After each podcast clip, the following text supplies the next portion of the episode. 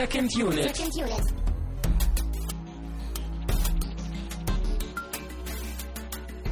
Herzlich willkommen zur mittlerweile elften Sendung von Second Unit. Ist das richtig? Ja. Sehr gut.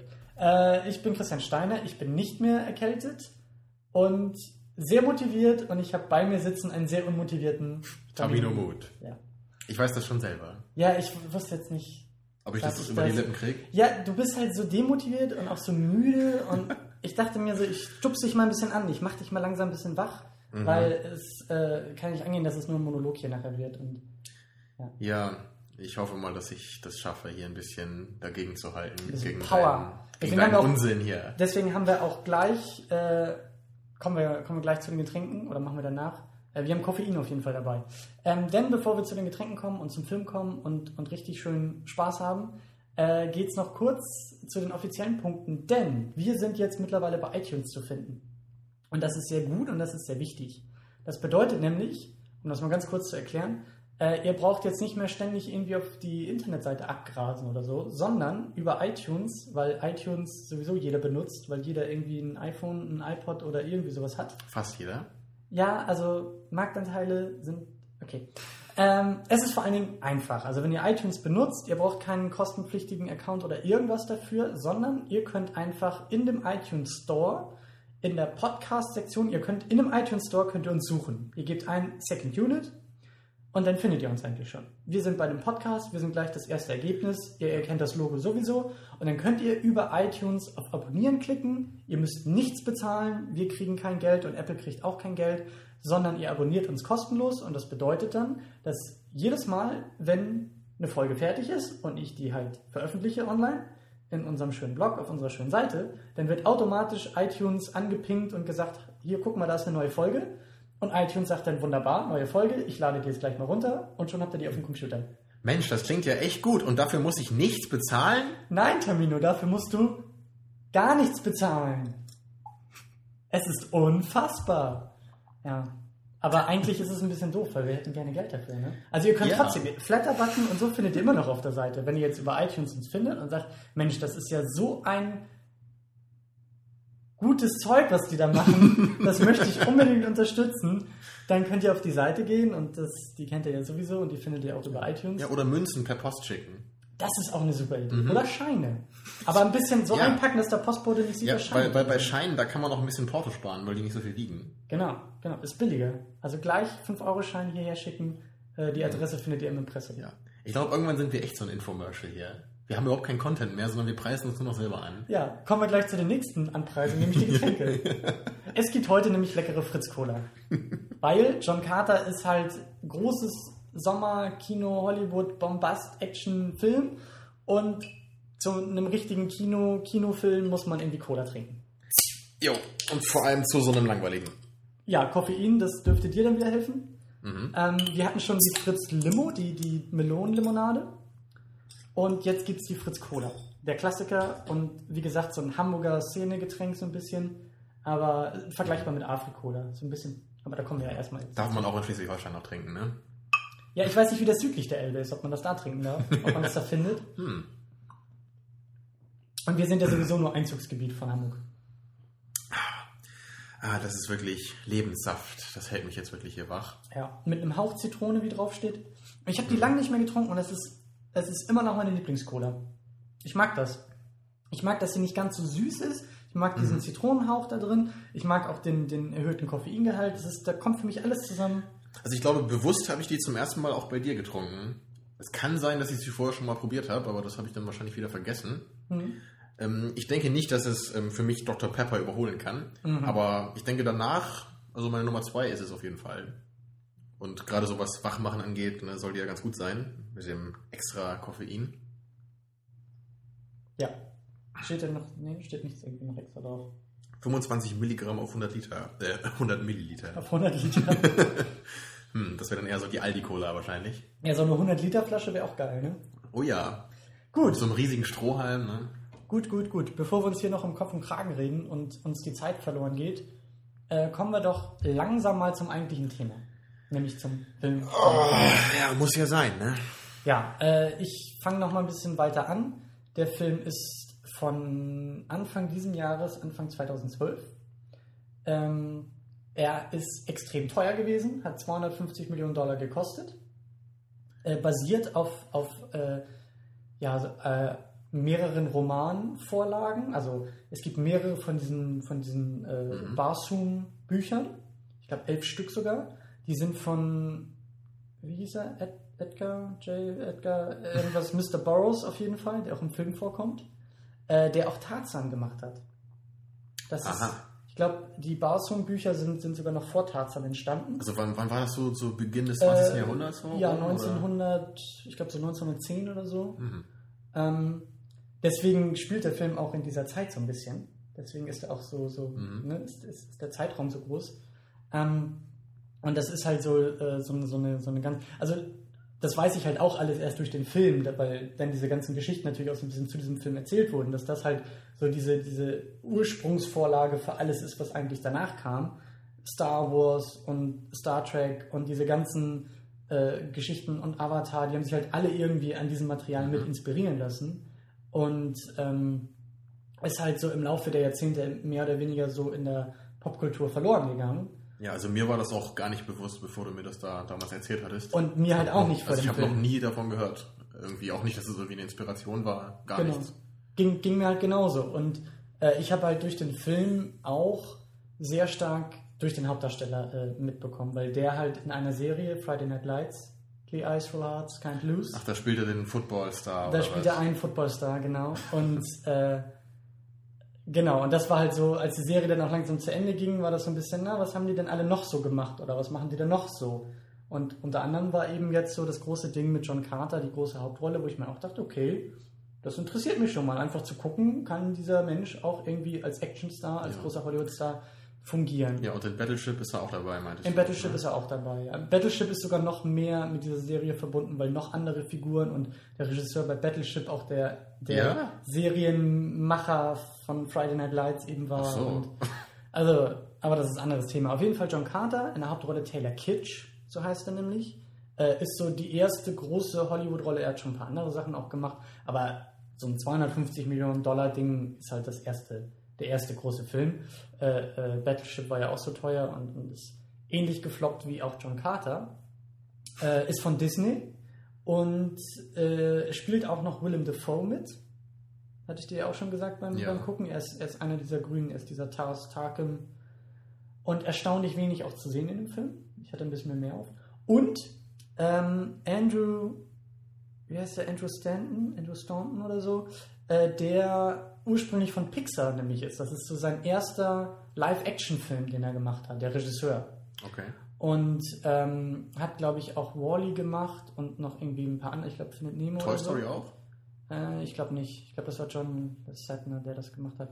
Aber, also das war jetzt nämlich auch so, weil Mission Impossible nämlich von Brad Bird, der auch von Pixar kam, und, also der, der vierte Mission Impossible, und die haben jetzt so relativ zur gleichen Zeit auf einmal angefangen, die Pixar-Leute auch so ein bisschen in Live-Action zu holen. Weil Pixar gehört ja eh zu Disney und dann haben sie so ein bisschen, also die, die, die fangen jetzt alle so ein bisschen an, auch aus, aus, aus den Animationsfilmen quasi rauszukommen. Und was ich auch interessant finde, gibt es ja Unterschiede zwischen Animationsfilmen und Live-Action-Filmen, die man irgendwie an, an den Regisseuren erkennen kann. Oha, ja. Und also was bei Mission Impossible nicht der Fall war. Das war ein grundsolide, haben wir auch gesagt, als wir ihn geguckt haben, ein guter Film. Jetzt, äh, John Carter hat natürlich auch eine ganze Menge Special Effects mit drin und so. Aber ähm, was auch noch interessant ist, also mich hat auch diese ganze Vorgeschichte sehr stark auch interessiert und als er rauskam, habe ich das auch sehr stark verfolgt, weil der Film super gefloppt ist. Ähm, eigentlich der Flop des Jahres so neben Battleship. Und ähm, ich war halt sehr, sehr gehypt auch, als er rauskam. Und äh, ist auch super interessant, wenn ich, wenn ich das Ding veröffentliche, dann werde ich auch noch mal ein paar Links raussuchen. Weil es gibt auch so ein paar Artikel, weil das Marketing zum Beispiel total, total mies war auch bei dem Film, weil die wohl irgendwie beim Drehen, weißt du, die Filme werden ja gedreht und dann ist da ja schon so ein bisschen diese ganze Road, Roadmap ausgelegt. Halt, die brauchen solche Szenen und solche Szenen und solche Genau, für Szenen die früher, Trailer für den Trailer und das war wohl alles gar nicht da. Deswegen waren die Trailer alle so scheiße, weil die gar nicht so viel Material hatten, was die eigentlich in die Trailer packen wollten. Und da war halt ein riesen Chaos. Also was du sagst, 100 Millionen für, den, für das Marketing. So an- ich, ich weiß gar nicht, was man da alles für ausgeben will irgendwie. Also, Ja, da wo geht das alles hin? beim Super Bowl, was, was super teuer ist, irgendwie ein paar Millionen schon verschlingt. Und Haben die ganzen Magazinwerbung, Online-Werbung und Pressegeschichten und also du kannst schon, wenn du willst, kannst du schon Geld verbrennen. Das ist damals bei Green Lantern wohl auch der Fall gewesen, dass sie da 100 Millionen verbrannt haben fürs Marketing. Ich wollte nämlich eben noch mal kurz fragen, äh, weißt du zufällig, was Avatar hier, Avatar, hier Avatar. Für, für, ein, für ein Budget hatte? Äh, das- Budget war, ich glaube, in ähnlichen Regionen vielleicht 200 oder sowas, 200 Millionen. Also ein bisschen weniger, meinst du? Ja. Okay, aber das würde mich auf jeden Fall interessieren, so, ne? weil man ja wirklich da gesehen hat, was man da rausholen konnte. Ja. Also, naja. Ja, das würde uns ja jetzt auch schon so ein bisschen. Was ist denn dein Vorverständnis von dem Ach Film so. jetzt gewesen noch? Also meins war halt so durch diese ganzen Sachen beeinflusst und ich kam so, ich kam so aus dieser Perspektive und eben auch äh, als, als Fan des Hauptdarstellers zu sagen, ich bin positiv gestimmt. Und was ich letztes Mal gesagt habe, ich wollte auch und will eigentlich immer noch einen schönen Science-Fiction-Film sehen. Ja, also den Wunsch teile ich auf jeden Fall von dir. Ähm, was das sonstige Vorverständnis angeht, ich habe, glaube ich, auch durch dich erst äh, von dem Film überhaupt gehört vor einigen Monaten, als der gerade so irgendwie in der Mache war oder neu rauskam. Und sonst ist das irgendwie auch völlig an mir vorbeigegangen. Und deswegen konnte ich jetzt eigentlich auch nicht wirklich, also ich wusste nicht, was jetzt auch auf mich zukommt. Also gut, ich habe halt den Trailer mal gesehen, sah halt, Den ja, habe ich dir, es, glaube ich, auch gezeigt, ne? ja, das kann auch sein, ja. Ja, es sah so ein bisschen so aus wie so, wie so dieser alte ähm, Stargate-Film, daran hat mich Mhm. das erinnert, und auch ein ganz bisschen so an den alten Dune-Film. Also so in diese Richtung habe ich es mir wohl, habe ich dann erwartet, dass es wohl gehen würde. Hm. Ja, aber sonst, was so den Inhalt anbetrifft, ja, ich habe vermutet, worauf es hinausläuft am Anfang des Films und das stimmte auch ganz gut. Also kommen wir schon zum Film, ja. Ja, ja, ich wollte gerade ähm, nämlich sagen, ich finde es ganz interessant, den Film mit Avatar zu vergleichen, einfach weil er die Womit? mit Womit? Avatar mit Avatar. Mit Avatar, ja. Ja, einfach weil halt die Special Effects ja bei beiden Filmen so einen, äh, so einen wichtigen, also einen Mhm. großen Standpunkt haben. Und ich finde halt wirklich, wenn man halt wirklich die beiden Filme vergleicht und sagt, so das Budget ist anscheinend ungefähr gleich, also dann ist halt Avatar einfach um Längen besser, oder? Also jetzt, was, was. Also nur äh, was jetzt wirklich die Animationen angeht. Ja, also ich in manchen Szenen hatte ich, hatte ich, ähm, also Avatar ist für mich immer noch herausragend, weil er der erste und eigentlich auch fast einzige Film bisher war, den ich im Kino geguckt habe und irgendwann der Schalter oder oder oder irgendwann habe ich mich selbst daran erinnern müssen, ach ja, das, was ich da gerade sehe, das ist alles aus dem Computer. Und ich bin es Mhm. gewohnt, Filme zu gucken und halt immer sagen zu können, das ist Computer, das ist Computer. Also bei, bei Toy Story Computer. 3 hatte ich es auch so ein bisschen in manchen Szenen. Gut, das, das, Ja. ist, das ist ja alles irgendwie. Ja, aber es ist so, so ein paar Szenen, wo man so Andys Zimmer gesehen hatte, das fand ich Mhm. schon sehr bemerkenswert, wie das äh, animiert war. Weil der ist ja auch noch ein bisschen neuer, glaube ich, ne? Als Toy Story Avatar. 3? Oder? Ist der Der ist von als... 2011. Ja, das, 2010, 2011. genau, ne? Also ein bisschen nach, aber da... Ja, genau. Wollen wir jetzt dabei bleiben, den immer Avatar zu nennen?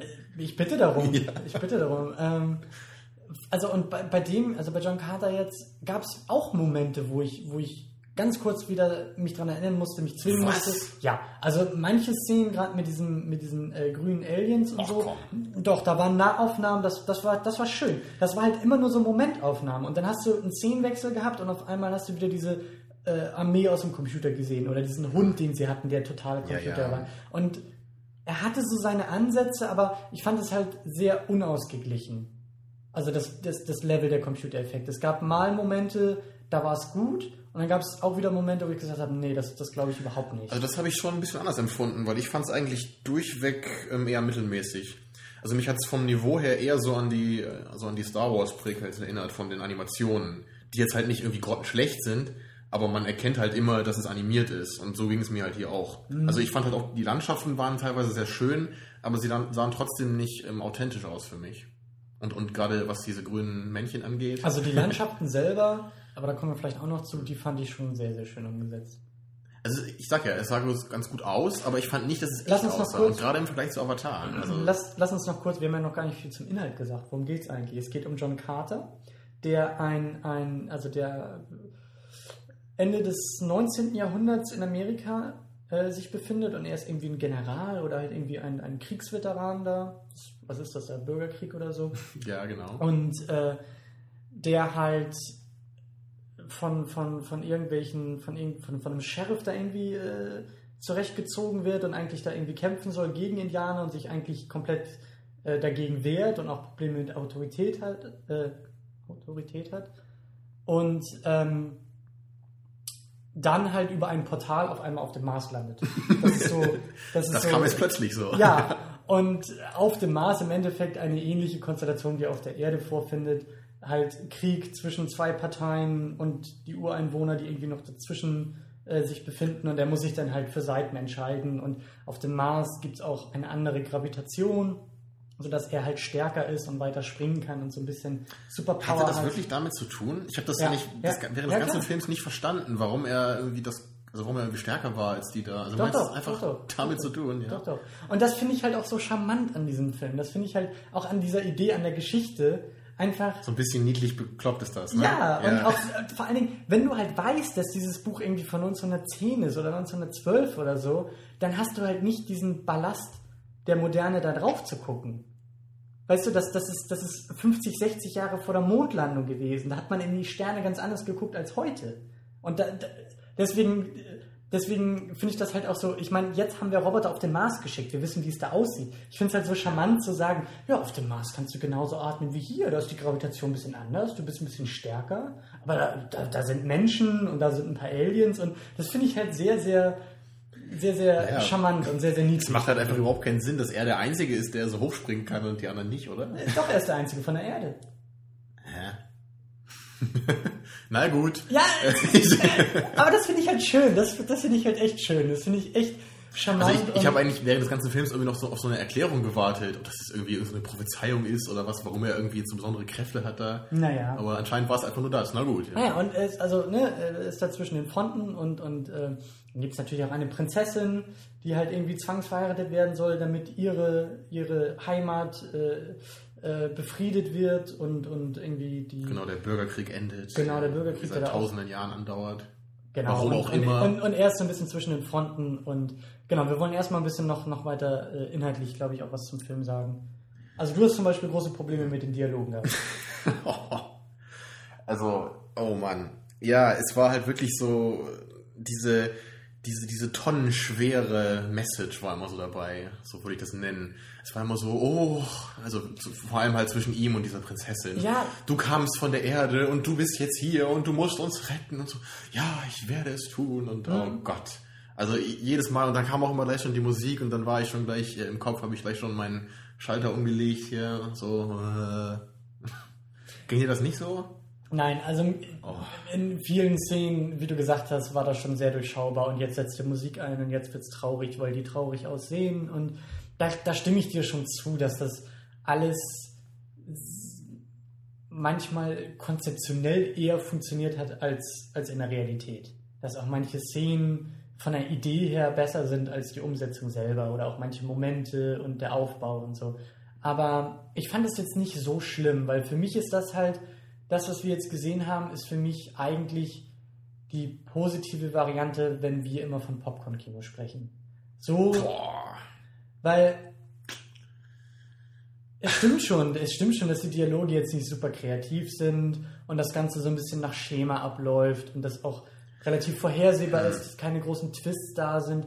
Aber ich, ich kann mich eigentlich dann bei solchen Sachen auch eher dann über die Ausführung freuen. Wenn ich, wenn, wenn, wenn ich halt sagen kann, okay, das, das ist jetzt alles nicht super kreativ, aber es, es gefällt mir, es funktioniert, es erfindet das Rad nicht neu, aber es ist irgendwie handwerklich gut, es ist, es ist kompetent umgesetzt.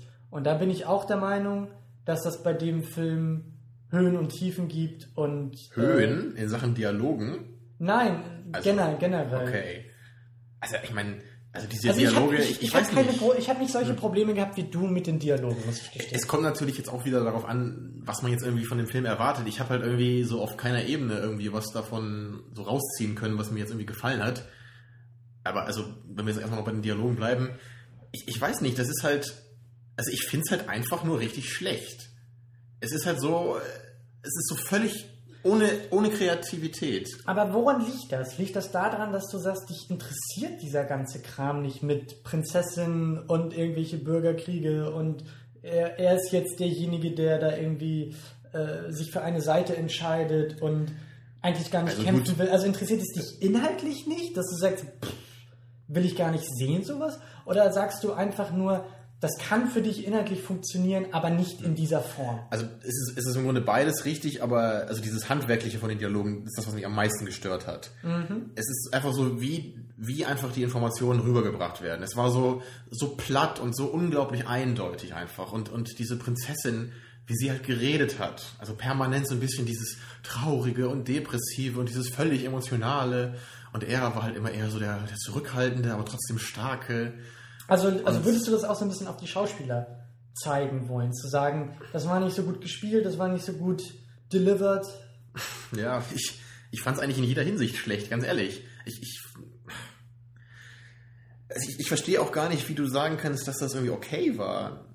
Ich meine, gut, was ist ein schlechter Dialog? Also sie, sie reden natürlich jetzt nicht irgendwie völligen Unsinn oder so, ja. aber, aber das, was sie halt rüberbringen, ist halt auf die dermaßen langweiligste und unkreativste Weise rübergebracht. Also wirklich in der mhm. Weise, wie wir es halt schon tausende Male gesehen haben. Ja. Und also ich fand es halt wirklich in jedem Dialog so. Also auch als, als am Anfang, als sie mit ihrem Vater da gesprochen hatte. Ne? Und dann wird er halt kurz laut und schreit sie an und dann ist natürlich erstmal wieder kurz Stille und dann sagt er, ja, du weißt, es tut mir leid, aber ich muss dich doch mit ihm verheiraten. Also es war es ist halt super vorhersehbar. Mhm.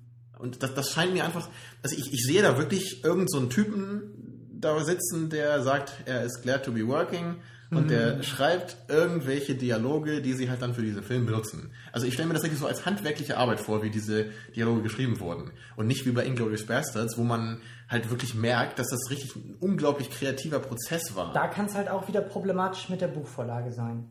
Ne? Also ich habe die Bücher jetzt auch nicht gelesen, ich habe da mal ein bisschen reingeguckt ähm, so naja, dieses komm. Problem hat meine, man sich jetzt wieder an dem Quellmaterial versucht ja, zu gut, zu aber, aber das hat ja nicht unbedingt äh, jetzt in erster Linie mit dem Inhalt zu tun, weil man kann ja jedes Thema schon mal gut äh, verpacken im, mit Dialogen. Nee, das also ist das ja die Frage, ob die Dialoge aus dem Buch kommen ob man sagt, oh, wir dürfen die Bücher ja nicht anfassen und die Dialoge anders schreiben oder. Okay. Verstehst du? Meine, das kann natürlich sein, aber ich, ich glaube jetzt mal nicht, dass sie die Dialoge eins zu eins übernommen haben. das glaube ich Buch, auch nicht, aber. Das wäre ja bei so einem Buch meine auch unsinnig. gehört zu, also so, so von den kritischen Punkten, dass, dass äh, hier dem Regisseur auch irgendwie vorgeworfen wurde, dass er sich einfach zu nah an der, an der, an der Vorlage bedient haben soll, dass er zu fest gefahren war. Okay, und, ja, das kann ich jetzt nicht beurteilen. Aber so allgemein, es, es, ist mir halt sehr wichtig bei Filmen und es wird mir auch immer wichtiger, je mehr Filme ich gucke, dass halt die Dialoge irgendwie besonders sind. Mhm. Und äh, klar, wenn sie halt sehr gut sind, ist es natürlich klar, dass man das dann sehr genießen kann. Aber halt, wenn ich jetzt an letzte Woche denke bei Raw Deal, da, da finde ich die Dialoge halt amüsant. Ne? Einfach ja. durch, durch Anis äh, bescheuerte Aussprache und, und allgemein auch durch diese Gangstergespräche. Und das gibt mir dann halt wieder was. Ne? Obwohl natürlich die Dialoge sind auch irgendwie schlecht. Aber sie sind halt nicht schlecht in so einer unglaublich langweiligen, ermüdenden Weise. Also du? für dich ist im Endeffekt Mittelmäßigkeit schlechter als schlechte Dialoge, weil aus schlechten genau Dialogen das. kannst du was Amüsantes Ich glaube, das ist auch so ein bisschen das so könnte man meine ganze Meinung zu diesem Film auch sehr gut zusammenfassen. Mhm, den Eindruck hatte ich auch. Ich glaube, das, das können wir jetzt im Laufe der Sendung noch ein bisschen entfalten. Ja. Aber ich glaube, so ganz am Ende kann ich das auch noch mal so ein bisschen erläutern, wie ich das meine. Und für mich ist der Film okay bis auch gut. Also der kriegt von mir nachher am Ende auf jeden Fall einen Daumen nach oben.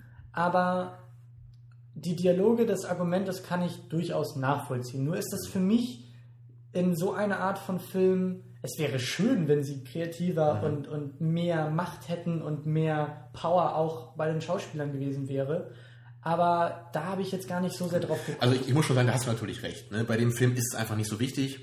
Aber ich sage halt immer Inglourious Basterds als Beispiel. Mir fällt gerade ein, ein anderes gutes Beispiel ist einfach Star Wars. Ne? Die alten Star Wars Filme. Die ja. haben halt einfach sehr gute Dialoge. Obwohl das jetzt nicht Shakespeare ist, aber einfach äh, diese, diese Dynamik zwischen Lea und Han Solo zum Beispiel. Ja. Das sind einfach gute Dialoge. Ja, und, und äh, der Vergleich zu Star Wars ist auch super, weil viel, finde ich, die Filme durchaus gemeinsam haben, so ein bisschen dieses Wüstensetting, das Staubige. Also man merkt schon, dass Star Wars dann ja anscheinend sich bei diesen Büchern hat inspirieren mhm. lassen und im Umkehrschluss jetzt die Verfilmung wohl auch so ein bisschen, denke ich mal, auf Star Wars geguckt hat und wahrscheinlich gerne so etwas wie Star Wars äh, draus gemacht hätte. Und da gebe ich dir recht, das das sehe ich halt bei John Carter auch. Ich sehe bei John Carter das Potenzial, was Star Wars auch hat, aber was bei Star Wars perfekt entfaltet wurde, während es bei John Carter so ein bisschen auch gegen die Wand gefahren wird.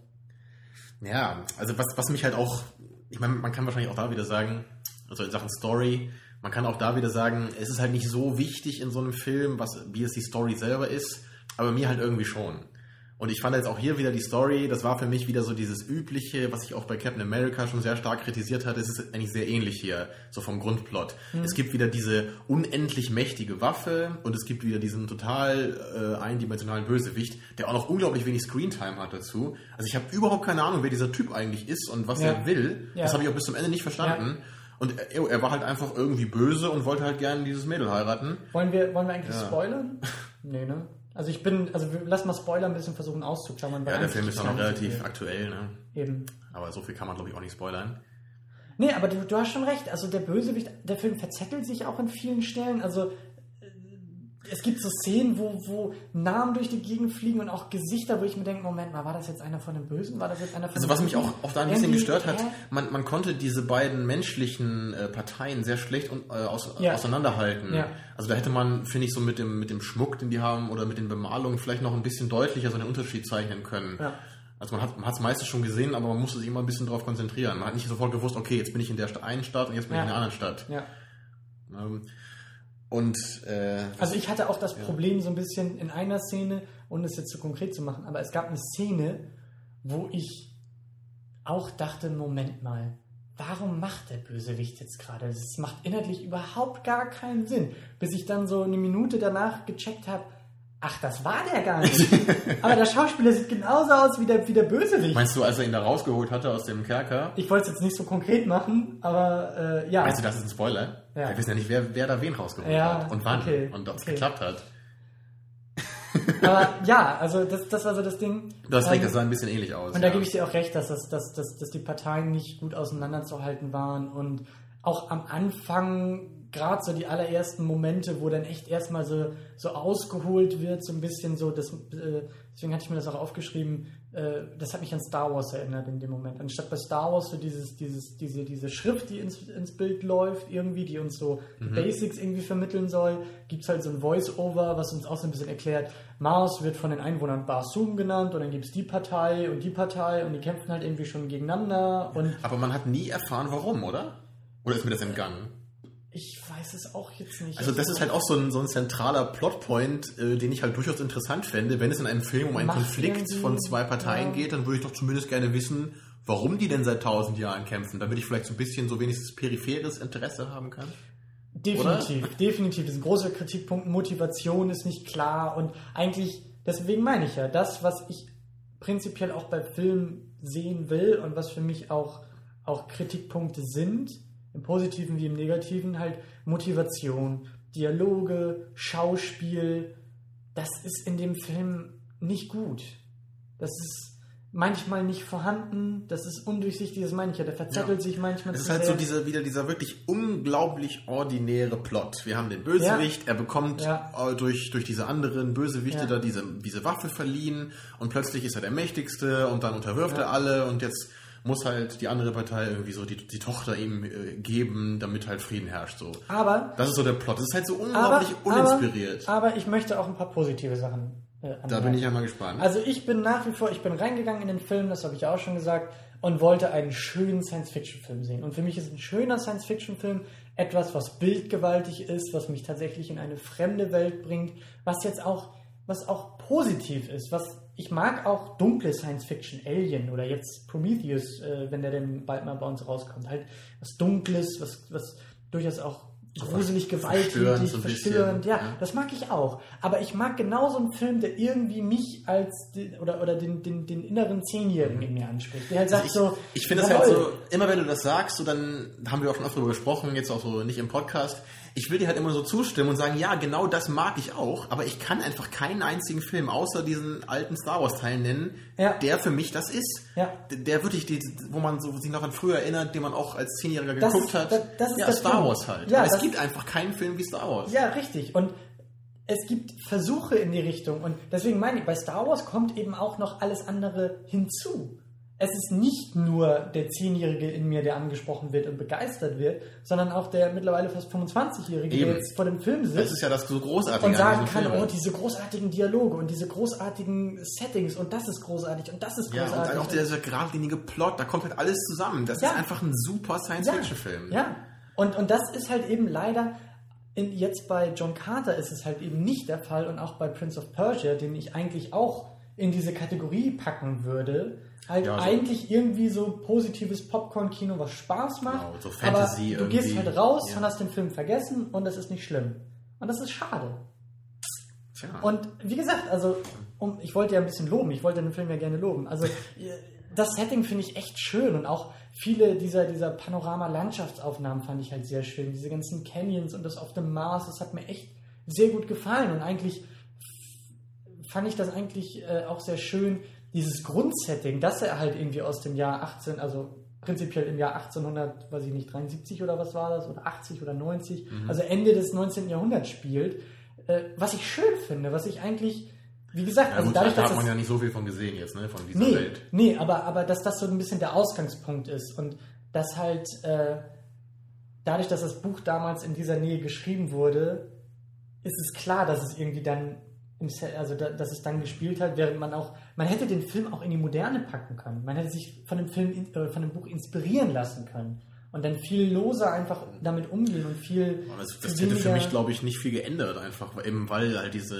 richtige Welt, ne, so die, die auf der Erde halt, das war ja Nicht kaum nur, die, relevant. nicht, nicht nur die, sondern auch der Mars-Teil. Da hätte man Ach, sich du meinst so nicht diese so sehr an diese Technologie, meinst binden. Oder die, die einfach, hatten. Ich habe das Gefühl, dass in manchen Punkten wirklich der Film, ohne jetzt das Buch gelesen zu haben, aber ich kann mir auch vorstellen, dass, weißt du, wenn, wenn dieses Buch 100 Jahre alt ist, da wurde wahrscheinlich auch anders geschrieben. Wir sind andere Dinge gewöhnt. Wir sind andere Filme gewöhnt. Wir sind anderen Umgang mit dieser Science-Fiction-Thematik gewöhnt. Und dass man Hm. das hätte modernisieren können. Und ich habe das Gefühl, dass der Film manchmal echt noch unter diesem Ballast hängt, zu sagen, ja, das war einer der ersten Science-Fiction-Romane, okay, oder dieser, dieser, diese Art von Science-Fiction-Roman, okay, aber dadurch, dass es der erste war, muss es nicht unbedingt der beste sein. Sondern Tja. das, was in den, in den 100 Jahren dazwischen passiert ist, an Storytelling, an Erfahrungen, die man gemacht hat, auch an Filmen, die man gemacht hat, das hätte das alles noch viel mehr beeinflussen können. Aber ich wollte ja eigentlich was Positives machen. Du schaffst es halt nicht, ne? Nee, es ist Daran schwierig. sieht man es halt, was für ein Mist schwierig. dieser Film ist. Ich, ich finde nicht, dass er Mist ist, weil wie gesagt, er macht, also von dieser Seite her hat er, hat er mir gut gefallen. Das habe ich gesucht in den Film, das habe ich gefunden und da konnte ich auch eher die negativen Seiten ein bisschen mit ausklammern. Also die, die, das, das Setting war halt schön.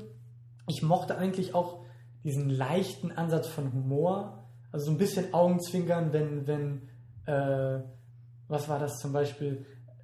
Das ist kein großer Spoiler, irgendwie, irgendwie ganz am Anfang, als er halt da irgendwie von, von diesem, von diesem Sheriff äh, irgendwie, also die schnappen ihn halt erstmal. Er will eigentlich gar nichts zu tun haben mit diesem ganzen Bürgerkrieg, er ist da raus. Erfährt man auch im Laufe des Films warum, müssen wir nicht spoilern, aber er wird halt erstmal von diesem Sheriff irgendwie äh, äh, gefangen und dann sitzt der Sheriff vor ihm und will ihm eigentlich so einen Brief vorlesen, so, so, so nach dem Motto, Sie sind einberufen als Staatsbürger und Sie müssen Ihrem Land dienen.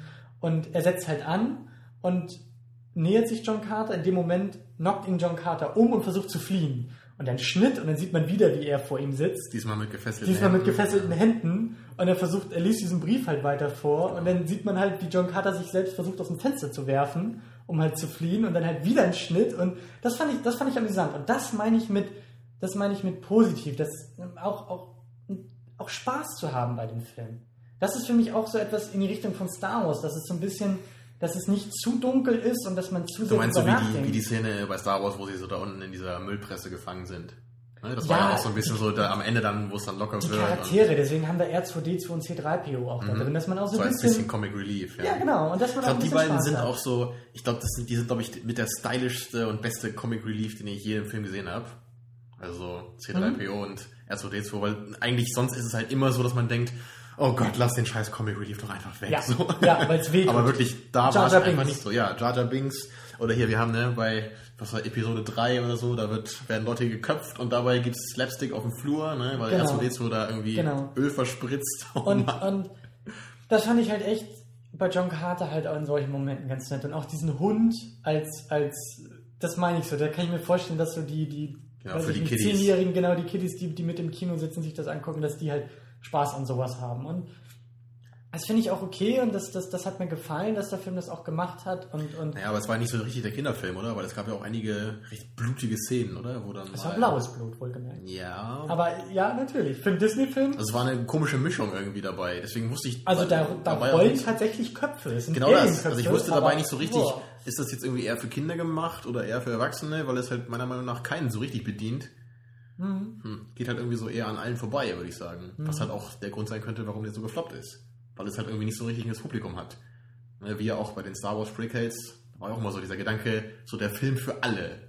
Ne? Wir haben hier ein bisschen was für die einen und ein bisschen was für die anderen so. Und am Ende kommt dann irgendwas raus, was irgendwie keinen mehr richtig begeistert. Ja, aber wie gesagt, also ich finde schon, dass es ein paar positive Sachen und das hat, also das hat mir auch eine Menge an dem Film verzeihen lassen. Tja. So. Also ich, ich muss hier wirklich sagen, ich kann echt nicht verstehen, wieso du dem Film noch was verzeihst. Das konnte ich sogar eher noch bei Captain America, weil ich ja weiß, du bist irgendwie so ein Comic-Fan. Aber irgendwie hier. Es ist, sagen, ich kann das vielleicht begründen. Es ist vielleicht auch einfach so, dass diese Sehnsucht nach dieser Art von Film so groß ist, dass ich auch bereit bin, ähm, mich so ein bisschen mit jetzt dem Film zufrieden zu geben, weil das am ehesten noch diese Sehnsucht bedient, ohne sie halt, ohne ihr gerecht zu werden oder ohne Okay. halt wirklich gut zu sein oder sagen wir es mal sehr gut zu sein. Genauso war es auch bei Prince of, Prince of Persia der Fall, wo ich auch gesagt habe, ich würde so gerne so einen Film sehen in richtig, richtig gut. Jetzt habe ich ihn in, naja, irgendwie okay.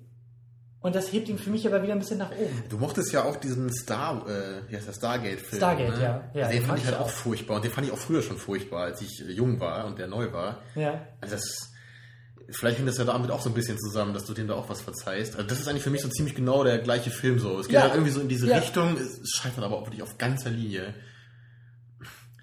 Ja, vielleicht könnte ich jetzt so nochmal so ein bisschen auf das zurückkommen, was ich vorhin schon angedeutet habe. Nämlich dieses, der Film ist halt nicht jetzt irgendwie grausam schlecht, ne, sondern er ist halt in allen Belangen irgendwie so äh, belangloses Mittelmaß, würde ich halt Also sagen. ich bin auch, wenn wir uns objektiv einigen sollten, ist der Film für mich wirklich Durchschnitt. Aber durch die Genau. Sehnsucht und durch die schönen Bilder ist er für mich überdurchschnittlich. Und was ich halt gerade sagen wollte damit, für mich sind halt diese Filme, sowas wie dieser hier, die halt so richtig durchschnittlich sind, so in allen Belangen, sind halt für mich so fast das Schlechteste, was, was ich mir vorstellen kann an einem Film. Also darunter ist für mich eigentlich wirklich nur noch sowas wie Jack und Jill. Ja, oder irgendwie äh, diese Scary Movie 3 oder was auch immer. Also wirklich dieser Comedy-Schund, der halt wirklich sowas von anti-witzig ist, dass es nur noch wehtut. Also sowas, was man, was man sich gar nicht mehr angucken kann, da kann man gar nicht mehr Langeweile empfinden. Das tut nur noch weh. Ne, was halt Transformers auch manchmal so ein bisschen hat. Und, und also wirklich danach kommt dann für mich halt wirklich so ein Film wie der. Weil für mich ist ein Film, der nur mittelmäßig ist, der ist für mich noch, noch unwichtiger als ein Film, der richtig schlecht ist. Weil von einem richtig schlechten Film ist immer in Anführungsstrichen, kann ich halt irgendwie, der, der kann mich halt noch unterhalten. Ne? Wie die Killer-Tomaten oder so. Oder diese, die sie bei äh, Red Media auch mal so gerne anschauen, da diese alten Trash-Filme, wo dann irgendwelche Sumpfmonster kommen, ne? oder die, so- die halb selbst gedreht sind zu Hause. Ja. Also sowas, ich weiß nicht, ich, ich bewerte halt eher so, wie ich mich dabei fühle. Und wenn ich halt zwei Stunden lang nur Langeweile fühle und dann zwischendurch noch durch, durch erbärmliche Dialoge wachgerüttelt werde, also viel schlechter geht's halt für mich nicht. Und, und gerade bei diesem Film, wir haben halt auch einfach ähm, Avatar, der halt äh, ziemlich genau die gleiche Art von Film ist, der aber wenigstens so gute Special Effects hat, dass er halt zumindest dadurch noch ein bisschen so eine Ex Existenzberechtigung hat. Also wieso solltest du denn jetzt im Vergleich zwischen Avatar und John Carter, wieso solltest du John Carter irgendjemandem empfehlen? Weil Avatar kann doch eigentlich alles äh, entweder genauso schlecht oder besser machen als äh, John Carter, oder? Das ist eine sehr gute Frage und der Vergleich der beiden Filme auch. Da muss ich, da muss ich wirklich sagen, also ich bin, ich bin auch ein bisschen, ich bin enttäuscht von John Carter, weil der Film für mich auch zu problematisch ist, eigentlich objektiv gesehen sozusagen und auch zu, also der Aufbau ist auch irgendwie zu schwierig, was, was du gesagt hast, das, fehlt wie bei Star Wars, dieser klare Aufbau, die, das klare Voranschreiten, das war auch, als, als, als ich mal zwischendurch irgendwie auf Pause gedrückt habe, wo ich auch dachte, Moment mal, wir haben jetzt irgendwie noch eine Dreiviertelstunde und irgendwie fühlt sich das so an, als ob der Film erst 20 Minuten läuft und was ist so viel Ja. passiert, was wir verpasst haben Ja, und wo sind ich sage wir jetzt das ist so ein bisschen so, wie wenn, man- wenn du beim Arzt sitzt im Wartezimmer. Ne? Die Zeit vergeht und du merkst gar nicht, wow, ich bin schon anderthalb Stunden hier, was ist denn passiert? Genau, und, aber das meine ich halt auch mit, vielleicht hatten sich da zu sehr in diese Vorlage gekettet. Ja, vielleicht ist die einfach ein bisschen langatmig geschrieben und so ein bisschen, ja, wo man sagt, okay, vor 100 Jahren hast du es vielleicht noch eher verziehen, weil man da irgendwie so fasziniert war von der Thematik. Also Jetzt haben wir die Thematik schon ständig um uns herum und es ist nicht mehr, nicht mehr aufregend genug. Einen Punkt wollten wir auch noch kurz ähm, besprechen, und zwar ähm, den Darsteller. Ne? La warte, lass mich das noch kurz ausführen. so, äh, ja. Vergleich zu Avatar. Ähm, es ist für mich tatsächlich eine reine Geschmacksfrage. Avatar ist für mich wieder zu, also diese vermeintliche Message bei Avatar ist absoluter Bullshit und absoluter Mist meiner Meinung nach. Das, sowas macht mich aggressiv. Ja, wieso? so ich meine, die, ne, komm, also die Message an sich ist ja nicht Bullshit, nur die Vermittlung ist halt Bullshit. ja, das ist halt so das- offensichtlich Genau, ist. Ne? es ist so offensichtlich. ist halt so, ja, es Dances with Wolves halt. Ne? Ja. Ich meine, die Message ist ja okay. So, das ist ja, aber es ist halt auf so eine eindeutige Weise für mich- gemacht. das ist halt irgendwie so, ich, ich bin kein Dreijähriger, so du musst es mir nicht so deutlich erzählen. Das ist ne? für mich das auch halt reines das. Greenwashing. Das ist so, so, Hollywood muss irgendwie in 200 Millionen Dollar Produktionen. Genau, wir brauchen immer noch ein bisschen Moral dabei. Ne? Ja, genau. Wo Und man das- so, nein, brauchen wir nicht, klar. Genau, das haben wir bei John Carter auch nicht. John Carter ist halt locker flockige Unterhaltung. Ja, gut, und das ist es halt eben so der ausschlaggebende Punkt. Ich gucke mir eigentlich lieber so ein Setting an. Ich habe lieber irgendwie so einen Wüstenplaneten und die Sonne scheint und es ist staubig und sandig und der, die, die, in der Arena wird gekämpft mit großen Monstern, als Avatar, der mir jetzt irgendwie so einen Dschungelplaneten und guck mal. Naja, komm, ob du jetzt Dschungel die- oder Wüste nimmst, das ist jetzt rein persönliche Frage. Ja, sag ich Also, ja. Das ist ja meine persönliche ist- wäre mir, wär mir jetzt halt scheißegal, um es deutlich zu sagen. Ob es jetzt im Dschungel spielt oder in der Wüste, wenn es halt der Film halt gut gemacht ist, dann ist es halt okay. Wobei natürlich Avatar alles andere als gut ist, ja, aber ich nehme trotzdem Avatar immer über John Carter, weil der halt zumindest Effekte hat. Und John Carter hat halt mittelmäßige Effekte, wenn überhaupt. Und halt äh, einen Riesenhaufen Langeweile. Ja, aber es war das gerade die äh, äh, Bestätigung, dass wir dann nochmal Avatar gucken? Avatar? Boah, ey. Ich wollte diesen Film eigentlich nie wieder gucken. Es, es wurde doch schon alles gesagt zu Avatar. Oder in diesen Episoden, die wir gemacht haben, haben wir doch schon so viel über Avatar geredet. Muss ich nur mal rausschneiden, zusammenschneiden, dann haben wir das Review für Genau. Avatar. Aber jetzt lass uns doch noch mal kurz bei dem Hauptdarsteller bleiben. Hauptdarsteller, weil ich nämlich ja. auch, letzte Woche ging es ja auch so ein bisschen darum, ne? So wie, wie sehr kann irgendwie Arnie halt den Film noch besser machen. Mhm, Und hier ist es jetzt auch so, was, also hat für dich dieser Schauspieler den Film irgendwie besser gemacht? Also Taylor Kitsch hat mich ja an diesen Film herangeführt. Und ich war eigentlich, ich fand es irgendwie schön oder, oder war positiv gestimmt, dass ich mir dachte, ihm gönne ich das. Ihm gönne ich das irgendwie persönlich, auf so einer pseudo-persönlichen Ebene zu sagen, äh, so. Weil ich mochte ihn auch immer sehr gerne in der Serie. Das ist halt so dieses typische, so, den mag ich auf der Leinwand sehen. Und er ist jetzt kein super Schauspieler, dass ich sage, oh, er hat jetzt diese verschiedenen Seiten und Facetten und Varianten und verschiedenen Rollen. Und ich finde es ein bisschen schade, dass er jetzt echt so gebrandmarkt ist mit John Carter und mit Battleship. also es würde mich wundern, wenn wir ihn irgendwann nochmal wieder in so einer Produktion sehen. Also für In mich. so einer großen. ähm, Und ich ja. fand, dadurch, dass, dass äh, John Carter ähm, jetzt nicht so, wie wir ja gesagt haben, jetzt irgendwie das Rad neu erfindet oder jetzt auch. Es brauchte auch in diesem Film keinen Schauspieler, der jetzt mit super Leistung glänzt, sondern er musste halt eher ein bisschen, ein bisschen muskulös sein. Und, und also auf dem Mars hat er mir auch gut gefallen. So in dieser Rolle des schwertschwingenden äh, äh, Gladiatoren. Ich fand es ein bisschen befremdlich, ihn mir vorzustellen in, am Ende des 19. Jahrhunderts, irgendwie mit seinem Anzug und dem Hut. ja, es sah ein bisschen künstlich aus. Ja. Ne? Also mich hat er so ein bisschen an diesen Typen aus dem neuen Conan-Film erinnert. Und zwar, weil ich mich an den Mhm. überhaupt nicht mehr erinnern kann.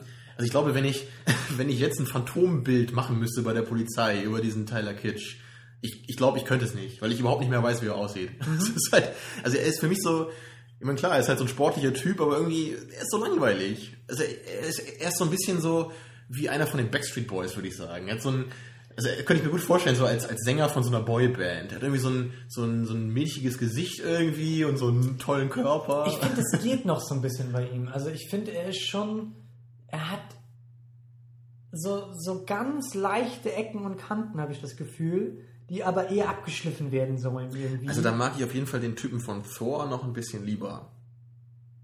Das ist ja auch, auch so ein ähnlicher Typ irgendwie. Hat ja, Ja, auch so eine ähnliche Rolle gehabt. ja, Ich meine, ich bin jetzt auch kein, kein Fan von dem. Also so als allgemeines Ding äh, sehe ich, sehe ich unsere, unsere Vermutung und unseren Eindruck schon bestätigt. Er ist, er ist kein Bruce Willis, er ist kein Arnold Schwarzenegger, er ist nicht dieser Action-Typ, wo man sagt, jawohl, Ja. der hat, der hat was und da, da, da Genau. schwingt was mit und der ist markant und den haben Du wir könntest auch- halt nie sagen, so, das ist ein, ein Tyler Kitsch-Actionfilm. so, ne, wo es halt bei Schwarzenegger, Bruce Willis, man wählt halt die Filme so ein bisschen danach aus. Ja, oder auch einfach nicht, nicht, nicht nur der Film, sondern einfach diese Präsenz, dieses, dieses, das Gesicht oder auch irgend, irgendwas, was, was mitkommt. Und das ist, bei Bruce Willis ist es einfach der Fall. Also Bruce Willis in Stirb langsam äh, ist halt, ist halt einfach, der ist da, der ist auf der Ja. Leinwand, der kann das. Der hat die, der hat die Kippe im Mund, der hat das Genau. Maschinengewehr in der Das Hand. dreckige Unterhemd. Jawohl. So, und Taylor Kitsch ist das nicht und Der perfekte sein. Mann. Ja. Nur der Bierbauch fehlt noch. Äh, und ja, also es ist halt irgendwie, wie gesagt, ich finde es irgendwie immer noch so ein bisschen schade, weil also ihm würde ich, also ihm gönne ich das vielleicht noch eher als manch anderen neuen Hollywood-Action, vermeintlichen Actionhelden, so zum Beispiel dieser, dieser, wie heißt der, Channing Tatum, der irgendwie auch bei G.I. Joe mitspielt und, und, und äh, jetzt irgendwie auch so als, als neuer Actionstar gefeiert werden soll. Der sagt mir gar nichts. Ach, der, der hat, glaube ich, auch in diesem, in diesem einen komischen, da hatte ich dir diesen Trailer doch gezeigt, dieser komische Liebesfilm, wo er irgendwie aus dem Irak kommt und Oh Gott, da hat er mitgespielt. ja, ja. Und wo ich mir auch irgendwie, also der wird auch so ähnlich gepusht, von wegen, das ist jetzt der neue Star für jeden und die Frauen stehen auf ihn und er ist der Actionheld und bla bla bla. Und den, den, den finde ich halt super langweilig, weil da gar nichts hat. Also, An den kann ich mich auch nicht mehr erinnern, ja, obwohl ich den Ja. Trailer gesehen habe. Also ich, ich weiß nicht, vielleicht hätte ich dann doch lieber so den, den Gosling Aber- hier. Also wenn, wenn der vielleicht mal so einen Actionfilm Ja. machen darf. Ich meine, weil in Drive war er halt klasse. Klar, das ist nicht jetzt so ein Actionfilm. Drive habe ich ja neulich erst geguckt und da ist es mir echt noch, also in Drive hat er auch so perfekt reingepasst, weil Ryan Gosling die Verbindung aus, weißt du, wenn er den Hammer da auspackt, Ja. dann Und sonst dann, eher so dieses zurückhaltende, bisschen das, schüchternde. Und das so. gehört aber in die Rolle. Genau. Er hat die weichen Seiten und die harten Seiten und das ja, also deswegen, er hat was. Und er hat halt auch sehr gute Präsenz in Drive gehabt. Mhm. Also das könnte ich mir bei ihm, glaube ich, am ehesten noch vorstellen, dass er so eine Art Actionheld glaube, sein könnte. ich glaub, ich glaub, das ist echt auch so ein, so ein guter Indikator dafür. Einfach in Szenen ohne Dialog. Einfach nur die reine Präsenz, weil Drive lebt ja gerade am Anfang oder fast die ganze Zeit davon, dass er auch so wenig redet. Und Ja. diese Momente kann er perfekt tragen.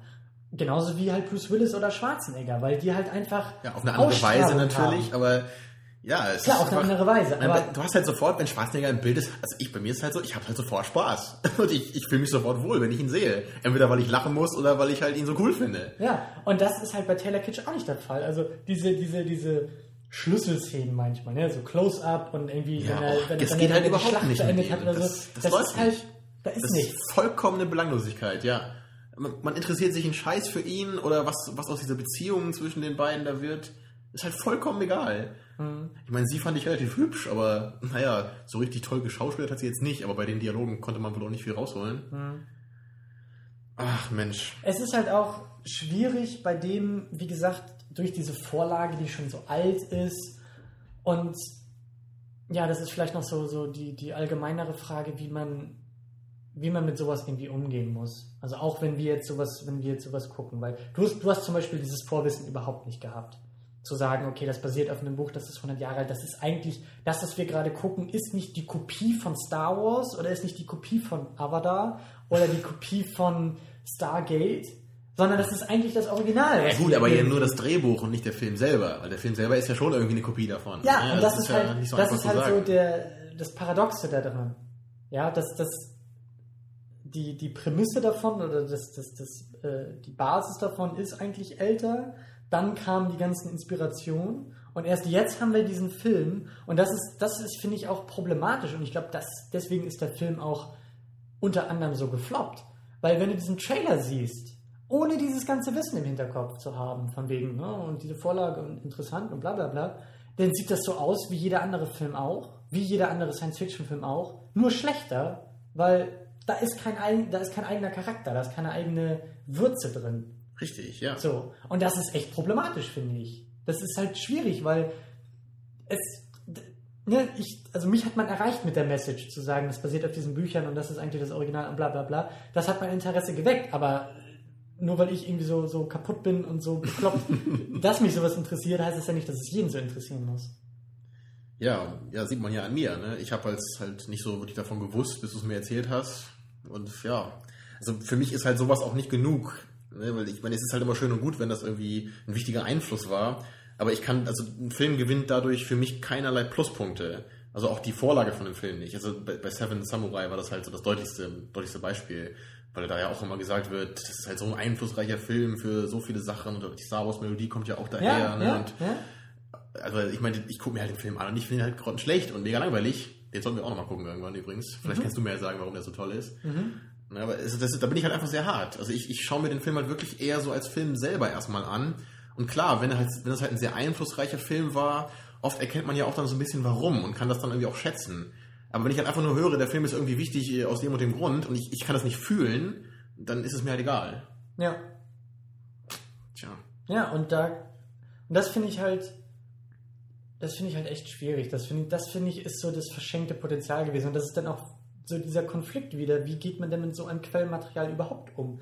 Das gleiche, die gleiche Diskussion hatten wir bei Zodiac, wo wir auch das Gefühl hatten, das funktioniert als Film für uns nicht, weil da irgendwas, irgendwas im Weg ist. Und das Gefühl war ja, dass Ja, irgendwie ist genau. dieses Buch im Weg. Man hat irgendwie sich nur an irgendwas abgearbeitet. Man Ja. hat nicht versucht, so ich, ich lasse mich von einem Material inspirieren und äh, schaffe daraus trotzdem was Eigenes. Was auch wieder sehr schön ist mit den, mit den Comic-Verfilmungen, wo, wo, ich, wo ich auch das Gefühl habe, Nolan macht mit seinem Genau. Batman was Eigenes. Er Ja. nimmt das Material, Er geht arbeitet neu damit um. Und, und bei Filmen halt wie Captain America, da nimmt man einfach nur, so wir brauchen einen Film über. Captain America, zack, zack, zack, hier, Punkt A, B, C, hauen wir durch, jetzt haben wir den, jetzt können wir hier den Avengers-Film machen. Genau. Tja, und das ist halt für mich dann Schund. Ich, ich finde es schon ein bisschen hart, aber ich verstehe die Kritik und ich bin, also, Nee, ich habe es ja eben erklärt, ne? Für mich, Ja. also klar, Jack und Jill ist noch ein bisschen darunter. das ist für mich schon. Ja, das ist klar, mich, das das, ist natürlich- hat noch nicht mal irgendeinen Anspruch. Ja, aber ich- trotzdem, also ich gucke mir halt dann lieber, ich, ich, ich gucke mir selbst irgend so eine beschissene, äh, so, so ein Hugh Grant Liebesschnulze noch eher an als, als sowas, weil das halt wenigstens so schlecht ist, dass man darüber lachen kann. ja, Für so John Carter ist halt nicht schlecht genug, um darüber zu lachen. Man kann halt nur drüber gähnen. also für dich ist der Daumen auf jeden Fall nach unten. Ich kann wirklich sagen, für mich ist der Daumen ganz stark nach unten und ich kann dem Film einfach niemandem empfehlen. Und wirklich, wenn, wenn jemand sich in diese Richtung von, für Filme, wenn er sich da interessiert, dann sage ich, dann schaut lieber Avatar. Das ist kein guter Film, aber der hat zumindest in, in den Sachen, die er machen möchte, seine Daseinsberechtigung. Der hat klasse Effekte, das ist, der ist unvergleichlich in dieser Hinsicht. Ja, hat natürlich eine beschissene Story und grausame Charaktere und Dialoge. Naja, aber er ist halt immerhin nicht nur langweilig. Also bei mir geht der Daumen nach oben, ähm, weil, wie gesagt, wenn es halt nur die Entscheidung hoch oder runter, dann geht er halt hoch. Aber ich kann, ich kann, also für mich, ich würde mich auch, ich würde mich darauf einigen können, wirklich zu sagen, der Film ist mittelmäßig. Und wenn wir uns darauf einigen, dann ist es für dich halt, ist Mittelmäßigkeit aber immer noch schlecht. Und für mich Sogar ist, besonders schlecht. ja, und für mich ist das eigentlich ein Punkt, wo ich sage, okay, damit kann ich arbeiten und wenn ich die Rosinen mir noch rauspicken darf, dann kriege ich das auch irgendwie ein bisschen über die Mittelmäßigkeit gehoben. Ich würde den Film durchaus auch Science-Fiction-Fans empfehlen. Ähm, auf so einer ganz, ganz merkwürdigen Argumentationsebene würde ich den auch Filmfans empfehlen. Einfach, um, um auch dieses, das ist ein schönes Beispiel wirklich, wie man so ein Ding an die Wand fahren kann. Wie man wirklich, also wie dieses Filmbusiness auch irgendwie funktioniert. Wenn du weißt, da sind 250 Millionen Dollar in die Hand genommen worden, das ist eine Buchvorlage, die 100 Jahre alt ist, das, das muss doch eigentlich irgendwie funktionieren. Also damit muss man, und dann diese ganzen, weißt du, Andrew Stanton, da sind Namen da drin, wo man irgendwie sagt, so auf dem Papier, mit einer gewissen Entfernung, sagt man, aha, ja, okay. So schlecht kann es ja nicht werden. So Genau, ungefähr, und dann ja. guckst du dir das Ding an und denkst dir, Wahnsinn.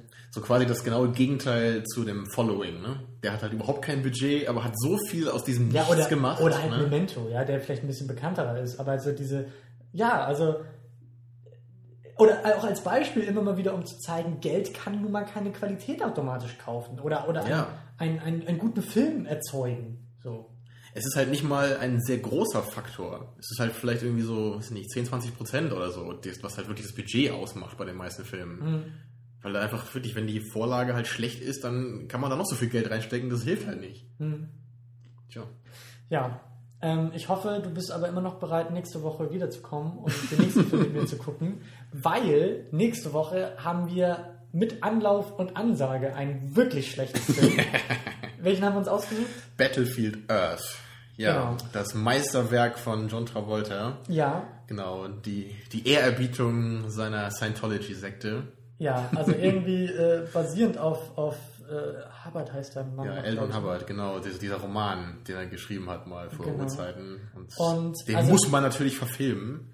Also ich habe auch gehört, dass da, da erkenne ich den Film halt, dass er in verschiedensten Kreisen oder Listen oder so halt wirklich als schlechtester Film aller Zeiten betitelt Und, und genau das ist, ja, das ist ja auch so ein schönes Beispiel für das, was ich eben gesagt habe. Ne, natürlich, dieser Film wird halt objektiv schlechter sein Ja. als John Carter. Aber natürlich Aber ist er für mich deswegen halt auf jeden Fall, also ich bin mir sicher, dass er für mich deutlich besser sein wird, einfach weil er halt mich unterhalten kann. Ja. Ja, weil ich kann mit dem Finger auf ihn zeigen und sagen, oh mein Gott. Ja. ähm, ich glaube, er hat sogar irgendwie diese, diese goldene Himbeere, die er so Mhm. als Gegenstück zum Oscar. Ich glaube auch, dass der da irgendwie so, so äh, Alles abgeräumt hat. Irgendwie bekommen hat. Ja, genau. So, so die Ehrenauszeichnung. Genau, ne? genau. die Platine Himbeere. Ich, ich glaube sogar, ich glaub, entweder ich reime das jetzt gerade blöd zusammen, ich meine, dass er auch irgendwie der, der, der schlimmste Film des Jahrtausends oder so war. Der ist, glaube ich, über die Jahrtausendgrenze, also 2000, 2001 oder so gemacht. das oder bis ins 99. Mittelalter zurück. Ja, ja, so. ne? Ja, und wenn Ähm, nicht, dann verleihen wir ihm den Titel. Das ist mindestens Ich, bin- genauso viel wert. ich, ich kann es mir gut vorstellen. Also ich glaube kaum, dass wir nächste Woche diese gleiche Diskussion führen werden und ich versuchen werde, einen mittelmäßigen Genau. Film ins Positive zu diskutieren. Ja, du weißt ja auch wieder so viel über den Film. Ne? Dann kannst du nicht sagen, ach Mensch, ich mochte den Darsteller doch aus der anderen Genau. Serie, sondern sagen, Genau. nein, der Typ ist bei Scientology, ich hasse ihn und deswegen hasse ich auch seinen Film. Ja. Ähm, ja, genau. Das ist dann nächste Woche das Programm. Äh, Gibt es sonst noch etwas, was wir sagen wollen? Wir wollen noch äh, auf, wir wollen auf die Website hinweisen. Für Leute, die uns vielleicht jetzt schon über iTunes gefunden haben. secondunit-podcast.de. Da findet man auch den Artikel dazu, die Shownotes, die Links, äh, alles Interessante jetzt zu dem Film. Und hübsche Bilder zum Film. Immer. Jede Woche ein hübsches Bild zu jedem Film. Äh, wir sind bei Facebook zu finden, facebook.com slash secondunit, einfach zusammengeschrieben. Und bei Twitter sind wir auch Second Unit, allerdings geschrieben 2nd-unit, also quasi die Zahl. Yeah. Ja, dann nächste Woche Battlefield Earth, das wird lustig. Oh ja. Ähm, wir planen schon ein wenig wieder im Voraus für Spider-Man, das wird auch lustig. Mhm. Wir freuen uns drauf. Und dann hören wir und sehen wir und lesen wir uns nächste Woche wieder.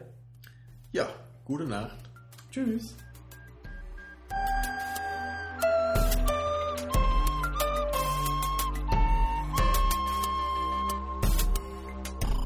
Second Unit. Second unit.